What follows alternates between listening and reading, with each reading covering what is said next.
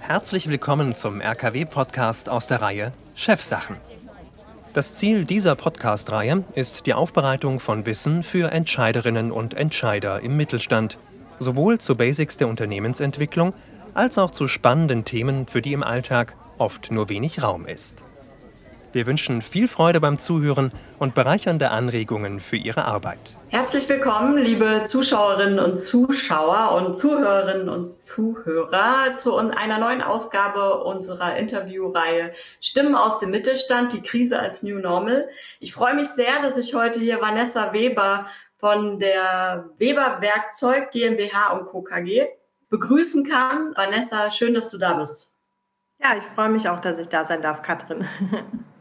Super, steigen wir doch gleich mal ein. Und das will einfach nur so ein bisschen verstehen, wie dein Business so funktioniert. Äh, sag doch vielleicht mal ein, zwei Sätze zu eurem Geschäftsfeld, Geschäftsmodell. Was macht ihr so? Ja, gerne. Vielleicht äh, ähm, was zum Geschäft und vielleicht auch noch ein bisschen was zu mir gerne.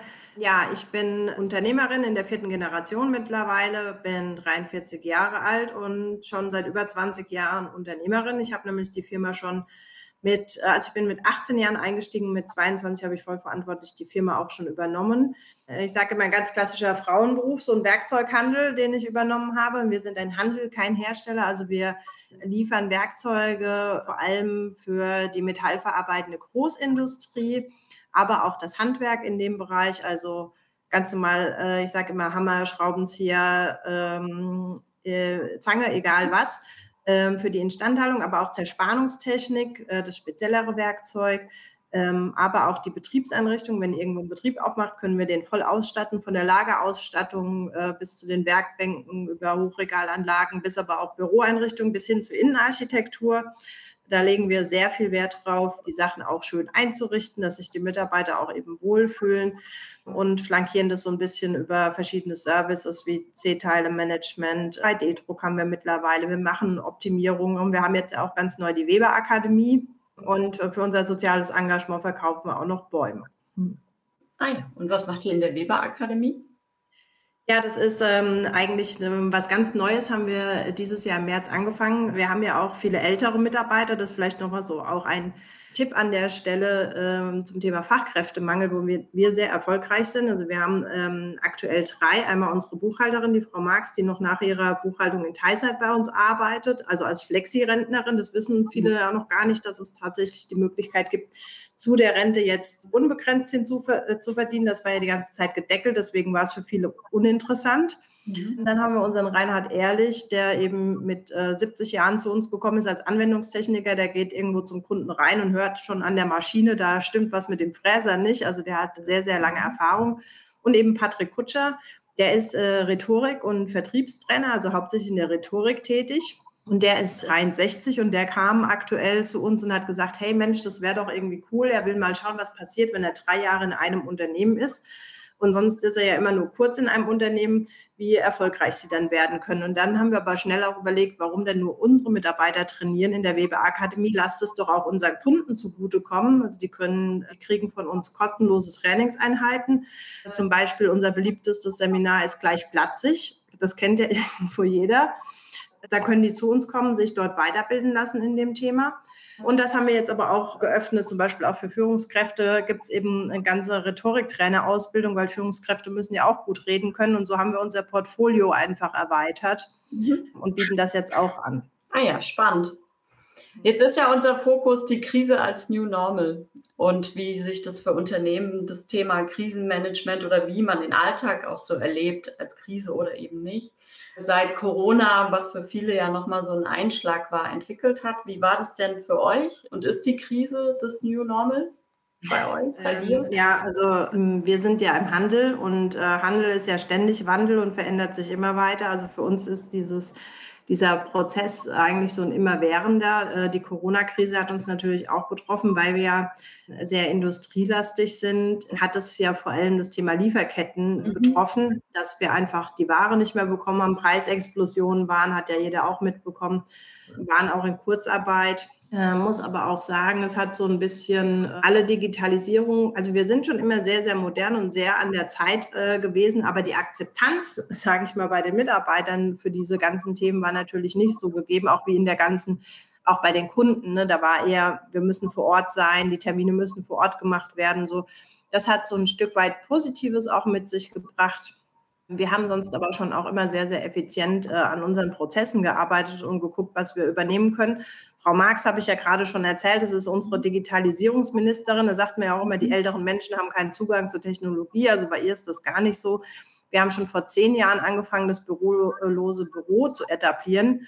Und das war immer ein Kampf, bis Corona dann kam und dann noch die Letzten überzeugt hat, dass der digitale Weg auch ein guter ist. Also das, mhm. äh, da waren wir immer schon gut aufgestellt, auch die Homeoffice-Situation, muss man sagen. Äh, wie gesagt, halt nur sind wir abhängig äh, als Handel natürlich, dass unsere Hersteller auch liefern können. Und wenn die natürlich keine Ware liefern können, ähm, können wir der Industrie auch nicht helfen. Das, äh, das ganze Chip-Thema hat ja jeder auch mitgekriegt. Ne? Die Situation ist natürlich auch sehr schwierig. Und wenn unsere Kunden ihre Endprodukte nicht fertigen können wegen solcher Thematik, da war auch so ein bisschen der Gedanke bei uns, dass wir gehofft haben, dass mehr wieder das Sourcing aus China zurückgeholt wird und doch mehr europäisch, also innerdeutsch wäre natürlich noch schöner, aber europäisch zurückgeholt werden kann. Das ist nicht so geschehen. Jetzt aber im Hinblick auf die neuen Gesetze, die ja da kommen, äh, nämlich eben der Nachweis der Lieferkette, ist es ja umso schwerer, ähm, die ganzen chinesischen und weiß nicht woher Produkte richtig äh, nachzuvollziehen. Also das ist auf jeden Fall, ich würde das jetzt nicht als Krise bezeichnen, was wir da haben, aber sehr viele bürokratische Herausforderungen, sei es diesen Prozess überhaupt abzubilden, weil wenn man das ja mal bis zu Ende denkt, äh, bis zum Thema Rohstoffabbau, wie will man das denn noch nachweisen? Und es ist ja auch oftmals so, dass in der Kette der Rohstofflieferant seine Quellen gar nicht preisgeben will, weil das ist ja quasi wie ein Betriebsgeheimnis für die. Mhm. Also das, da stehen schon alle auch vor spannenden Herausforderungen. Das Zweite ist natürlich alles, was äh, das Thema ESG angeht. Das heißt äh, hier ja auch die Konformität, des, äh, was Unternehmen in Sachen Nachhaltigkeit erfüllen müssen. Und das greift ja, man sagt ja immer, sowohl Lieferketten wie auch ähm, die Nachhaltigkeitsgesetze greifen ja nur ab äh, Mitarbeiterzahl ähm, 250 aufwärts. Ist ja aber nicht richtig, weil wir werden ja genauso von diesen Kunden, die man als Kunden hat, wiederum gefragt, wie, weil sie es nachweisen müssen. Ja.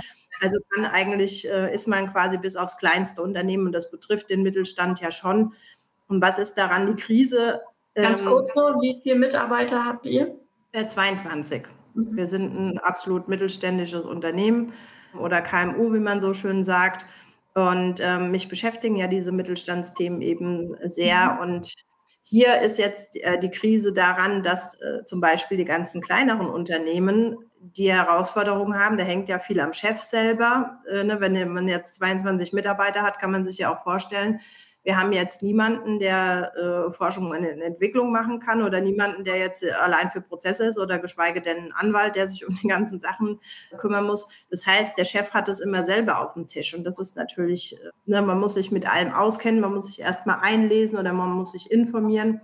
Hier wollen wir jetzt auch zukünftig mit der Akademie eine Hilfestellung geben, weil wir gemerkt haben, dass viele einfach komplett überfordert sind mit diesen ganzen Themen äh, was ja auch nur natürlich ist. Und ich glaube, das ist tatsächlich jetzt noch eine spannende Zeit, wie man das alles lösen kann, wie man es angehen kann, wie man es sinnvoll tun kann. Ja, und das äh, ist, glaube ich, schon die Herausforderung, mit der wir jetzt gerade so ein bisschen zu mhm. strugglen haben. Und ähm, jetzt mal auch global betrachtet ist es ja auch so, der Wirtschaftsstandort Deutschland, wenn wir jetzt auch wieder die Industrie anschauen und mit vielen, die wir auch gesprochen haben, die eben sagen, Deutschland ist halt für uns nicht mehr so unbedingt das interessanteste Land. Und wenn da gerade neue Produktionen aufgebaut werden, sind auch viele, die halt eben sagen, gut, dann gehe ich halt ins Nachbarland, ne, wo äh, auch die Energieversorgung kein Thema sein wird. Das sind halt alles Dinge, mit denen müssen wir uns auseinandersetzen, weil, also das ist zum einen, äh, denke ich, ein, ein Punkt, der schwierig ist. Und zum anderen natürlich auch, was das Thema Fachkräfte angeht und auch das Nachfolgethema. Ich stehe auch sehr für das Thema, äh, um junge Menschen dazu zu animieren, ähm, in den Betrieb zu gehen und den zu übernehmen, weil es da so viele tolle Möglichkeiten gibt. Aber auch wenn man die Zahlen mal anschaut, ist ja erschreckend. Es ist von 200 bis 400.000 Betrieben, die in den nächsten Jahren die Tür abschließen müssen äh, aus dem Mittelstand, weil es keine Nachfolgeregelung gibt. Und das ist schon eine Herausforderung, die wir irgendwie als Land gemeinsam ein bisschen bewältigen müssen. Und ja, wir haben zum Beispiel hier auch, äh, jammern hilft ja nichts, das ist immer meine Devise, aber wir müssen ja erstmal die Probleme auf den Tisch legen, um dann zu sagen, wo können wir dran arbeiten. Haben ja genau aus dem Grund, weil wir gesagt haben, wir haben für Weiterentwicklung ja gar keine, gar keine, keinen Kapitaltopf, sage ich jetzt mal, äh, um zu sagen, da schöpfen wir jetzt irgendwie raus und machen Dinge, und haben uns dann, weil im Handel, wie ja jeder weiß, die Margen eben sehr gering sind, spätestens seit Amazon ist der Druck ja groß geworden auf alle, auch wenn es, äh, wenn wir im B2B-Bereich sind, trotzdem haben, habe ich mich mit fünf Händlern zusammengetan und unserem Einkaufsverband und wir haben ein Unternehmen gegründet, das PVH Future Lab. Produktionsverbindungshandel ist die Abkürzung, das ist die Branche, in der wir tätig sind und Future Lab, das Zukunftslabor, in dem wir genau äh, Lösungen schaffen. Zum Beispiel 3D-Druck habe ich ja schon erwähnt, da haben wir eine 3D-Druckplattform entwickelt, an die sich jeder anschließen kann und wir können 28 Materialien drucken. Das heißt nicht nur Kunststoff, wie man es eben aus dem B2C-Bereich auch kennt, sondern tatsächlich Keramik, Edelstahl, Aluminium für die Prototypen- und Kleinteile-Serie oder auch Ersatzteilbeschaffung.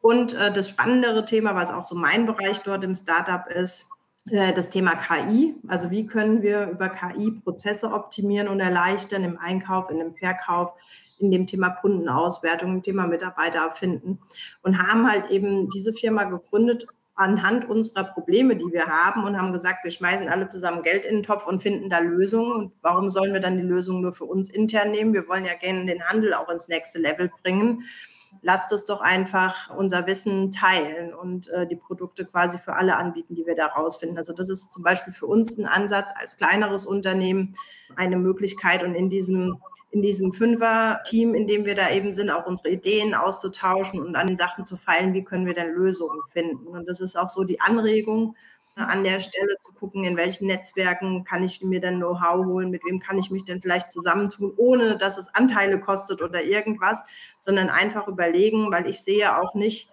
äh, den Wettbewerb vor meiner Haustür. Das ist für mich nicht der Wettbewerb. Ne? Ich sehe, äh, da gibt es welche, die sitzen wo ganz anders, aber ich sehe, wir müssen uns zusammentun innerdeutsch und auch europäisch tatsächlich, wenn wir global überhaupt noch eine Chance haben wollen, weil Amerika und China laufen uns komplett den Rang ab, wenn wir so weitermachen.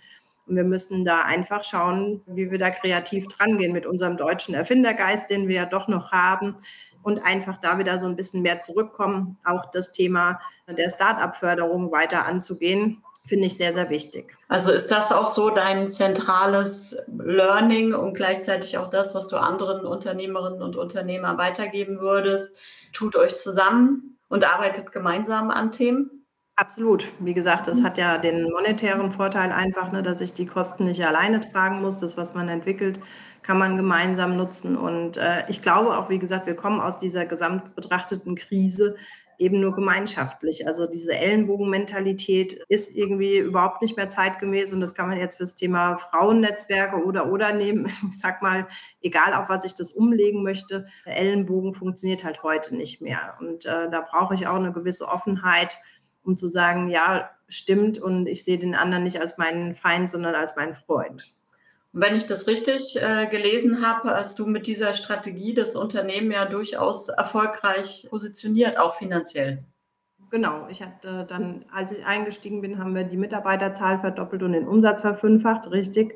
Aber das war jetzt nicht die, das ist ja auch schon bei mir eine Weile her, habe ich ja anfangs schon erwähnt war der Punkt jetzt nicht das Start-up, aber natürlich äh, sich an neuen Marktmöglichkeiten, die sich ergeben aus der Krise, wir hatten ja auch schon früher Krisen. Es gab äh, die Finanzkrise 2008, 2009, äh, es gab die Baukrise, also es gab ja schon genug Täler, durch die wir gewandert sind. Und äh, dort immer zu schauen, was brauchst du denn? Also Krisenzeiten sind halt auch oftmals für neue Geschäftsideen sehr vorteilhaft, um zu gucken, okay, was brauchst du denn jetzt gerade und was könnte den Leuten vielleicht jetzt helfen? Also es ist auch immer noch mal eine Möglichkeit, zu überlegen und auch sein Geschäftsmodell zu überdenken. Wir haben unseres ja auch eben angepasst von dem reinen Werkzeug hin zu diesem Komplettanbieter äh, Hilfestellungen unseren Kunden zu geben. Und ich glaube, das ist der wichtige Punkt. Und ja, ich habe schon immer in Netzwerken gearbeitet. Das ist so äh, auch immer mit Wissensaneignung, was man selber nicht weiß. Man kann immer jemanden kennenlernen, der weiß, wie es geht. Und wenn ich den anspreche und mir da mein Know-how herhole, ist das absolut sinnvoll. Und so ist mein Vorgehen auch schon immer gewesen. Das bedeutet natürlich auch als Unternehmer auf Netz oder sich auf Netzwerke einzulassen. Und da bringt es nichts, eine Mitgliedschaft zu bezahlen, natürlich, egal in welchem Netzwerk. Man muss sich da natürlich auch einbringen, hingehen, sich austauschen, vernetzen, mit anderen sprechen. Jetzt hast du das vorhin auch schon gesagt, mit 22 Mitarbeitenden. Ähm, da liegt unheimlich viel auch auf dem Tisch äh, des Chefs, in eurem Fall der Chefin. Wie ist denn das so für dich persönlich? Wie, also das ist ja unheimlich viel, was du machst und auch was es einfach an Steuerung im Unternehmen von dir wahrscheinlich auch braucht und an Impulsen. Wie gehst du damit um? Das ist ja auch eine Belastung. Zumindest Arbeitsaufwand, ja. Also ich habe schon, ich habe vor fünfeinhalb Jahren, ist das mittlerweile schon her, mit meinem ähm, Ex-Partner eine halbe Weltreise gemacht und für diesen Zeitpunkt war es notwendig, also wir waren fast drei Monate weg und für diesen Zeitpunkt war es notwendig, quasi uns ja vom Tagesgeschäft loszulösen. Er war auch selbstständig. Und wir haben das erstmal mit unseren Eltern geklärt, ob die in der Zeit einspringen würden, wenn wir weg sind, wenn es irgendwie brennen würde. Dann haben wir die Mitarbeiter gefragt, hey, würdet ihr das mittragen? Und äh, dann haben wir die Entscheidung getroffen, wir machen das jetzt mal, uns da komplett rauszuziehen. Er arbeitet noch mal in einem kleineren Familienbetrieb mit fünf Leuten. Oder zu dem Zeitpunkt war das so. Und dann haben wir uns, da haben wir die Mitarbeiter auch darauf vorbereitet, Verantwortung abzugeben. Das ist auch der, der Tipp an der Stelle sozusagen, äh, ganz mhm. langsam, weil sonst war es halt immer so, das kennen bestimmt auch viele Chefs, der Mitarbeiter kommt und fragt, wie soll ich denn das machen? Und dann sagt man so und so. Mhm. Und dann ist, ähm, ist das, weiß der Mitarbeiter jetzt erstmal für den Moment zufrieden und man kann auch wieder seine Arbeit nachgehen, weil man weiß ja sehr schnell, wie es funktioniert. Nur langfristig ist es ja immer wieder so, dass der Mitarbeiter ja immer wieder kommen wird und fragt, hey, wie mache ich denn das? Und wenn ich dann einfach nur die Lösung sage, ohne den, sag jetzt mal, den Rechenweg mit zu erklären, wie bin ich denn jetzt auf diese Lösung gekommen, dann kann der Mitarbeiter das ja nie selber machen. Und deswegen bin ich dann dazu übergegangen, in Vorbereitung auf diese Reise zu sagen, hey, die wussten dann schon, wenn sie gekommen sind, habe ich dann gefragt, wie würdest du es denn machen? So habe ich dann immer angefangen. Ich habe nicht mehr gesagt, wie würde ich es machen, sondern erstmal gefragt, wie würdet ihr es denn machen? Und dann hat es auch eine Weile gedauert und irgendwann kamen sie dann schon und haben gesagt, Vanessa, ich habe einen Vorschlag mitgebracht, weil sie gemerkt haben, Mist, ich kriege jetzt nicht mehr einfach so eine Antwort. Und dann habe ich ganz viel zugesichert, also erstmal gesagt, das hast du gut gemacht. Und ähm, auch wenn ich manchmal die Dinge anders gemacht hätte, ist aber nicht schlimm, weil das Endergebnis ja gut sein muss. Habe ich gesagt, gut, also sehr, sehr viel Bestärkung gegeben. Und wenn ich gemerkt habe, es passt aber was nicht, dann habe ich einfach sozusagen gesagt, so und so müssen wir es machen und aber auch begründet, warum ich eine andere Entscheidung getroffen habe. Und durch die Begründung konnten sie ja auch wieder lernen. Und dann hat es aber noch gedauert, bis wir weg, wirklich einen Tag vor abgereist waren, noch immer jeder am Schreibtisch gestanden. Und dann waren wir eben die drei Monate weg und dann kann man ja nichts Tagesgeschäftsmäßiges mehr liegen lassen, ist ja klar. Und ich habe auch gesagt, ähm, ich bitte darum, dass wir keine Störungen bekommen. Also wir werden für Not, also wenn die Bude abfackelt, ruft an, aber ansonsten nicht. Mhm. Und, und, dann habe ich aber auch mal zwischendrin gedacht, jetzt muss ich doch mal nachfragen, ich höre gar nichts. Und dann ist kam ruhig. Keine, Wie bei Kindern, wenn es so leise ist, ja. Da kam aber auch tatsächlich keine äh, Meldung und als wir wiederkamen, war es dann so, dann haben sie sich alle dran gewöhnt und das Tagesgeschäft war weg. Dann hat erst mal drei Tage mein Telefon nicht mehr geklingelt, keine E-Mails kamen. Ich dachte, super, jetzt habe ich mich abgeschafft. Und dann habe ich gedacht, super, jetzt habe ich mich abgeschafft. War dann halt eben auch positiv, dass ich mich halt jetzt wirklich um diese Sachen kümmern könnte. Also das heißt, ich habe mir die Zeit geschaffen, ich habe mich aus dem Tagesgeschäft rausgezogen, bin da auch heute nicht mehr tätig, aber ich kümmere mich natürlich noch um das ganze Thema Mitarbeiter, ist das eins der essentiellsten Themen. Innovationsmanagement, aber auch eben Prozesse und Marketing ist ja so mein Steckenpferd, was ich auch am liebsten mache. Also die Themen, ähm, habe ich für diese Themen freigeschaufelt mhm. und kann halt jetzt tatsächlich am, nicht mehr im Unternehmen arbeiten. Deswegen wäre das so mein Tipp an der Stelle, wenn es irgendwie möglich ist, sich rausziehen aus den operativen Themen, weil die haben immer mit Zeitdruck zu tun und dann habe ich wirklich auch den Kopf mhm. und den brauche ich auch, um die Unternehmensentwicklung weiter voranzutreiben mit all diesen Themen, die ich eben genannt habe. Wie waren das bei euch dann äh, jetzt? Äh, diese Reise war ja vermutlich vor Corona.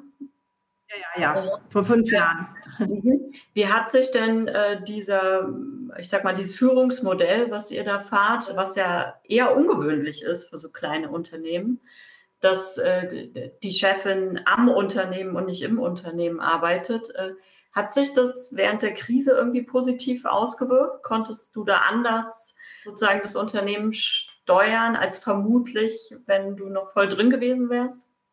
Glaube schon. Also äh, ist ja natürlich immer schwierig zu sagen, weil man ja seine Arbeitsweise äh, so auch gewohnt ist. Also was ich auch in der Krise gemerkt habe, ist halt Information ist einfach alles. Ne? Also wir haben tatsächlich täglich Calls gemacht, also mit den allen Mitarbeitern, auch wenn wir im Homeoffice waren. Wir haben ja Gott sei Dank die Räumlichkeiten, dass jeder auch kommen konnte. Ich muss auch sagen, es haben ich finde es nicht gut, alle ins Homeoffice zu schicken, auch jetzt nicht, weil das Gemeinschaftsgefühl geht total weg und der Flurfunk fehlt. Und äh, das ist für eine Bindung an Unternehmen irgendwie schon auch wichtig. Und das hat uns auch gezeigt, dass menschliche, äh, also ich habe die Möglichkeit sehr früh wieder gegeben, ins Büro zu kommen und es haben auch bis auf zwei alle genutzt. Ne? Und äh, die eine, die ist jetzt, äh, also die anderen, die super weit weg wohnen, da macht es natürlich keinen Sinn, da hin und her zu pendeln.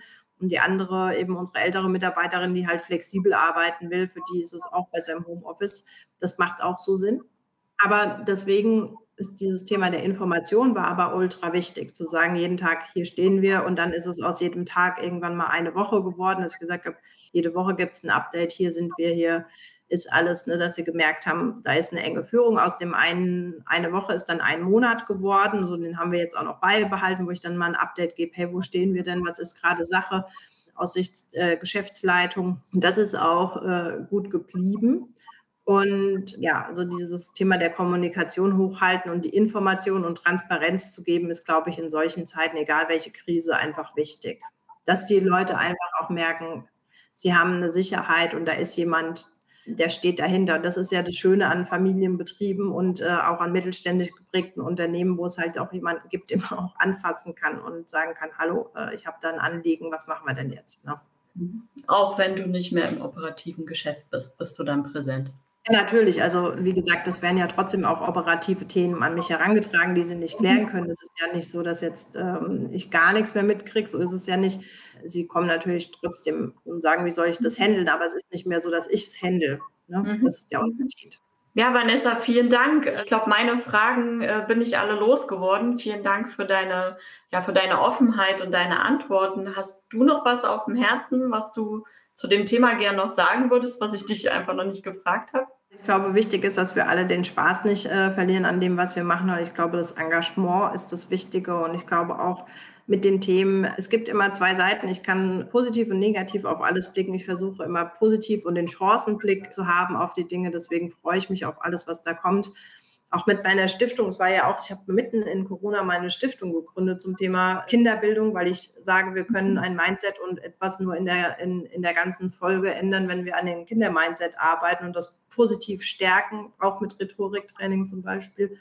Und das Bäume pflanzen, das ist zum Beispiel etwas, was mir auch viel Kraft und Freude gibt und äh, die unternehmerische Freiheit, die man sich dadurch auch erarbeitet hat, um was Gutes zurückzugeben, ist halt eben eine schöne Sache und deswegen hoffe ich einfach, dass wir alle positiv bleiben und sehen, die Krise als Chance zu nutzen.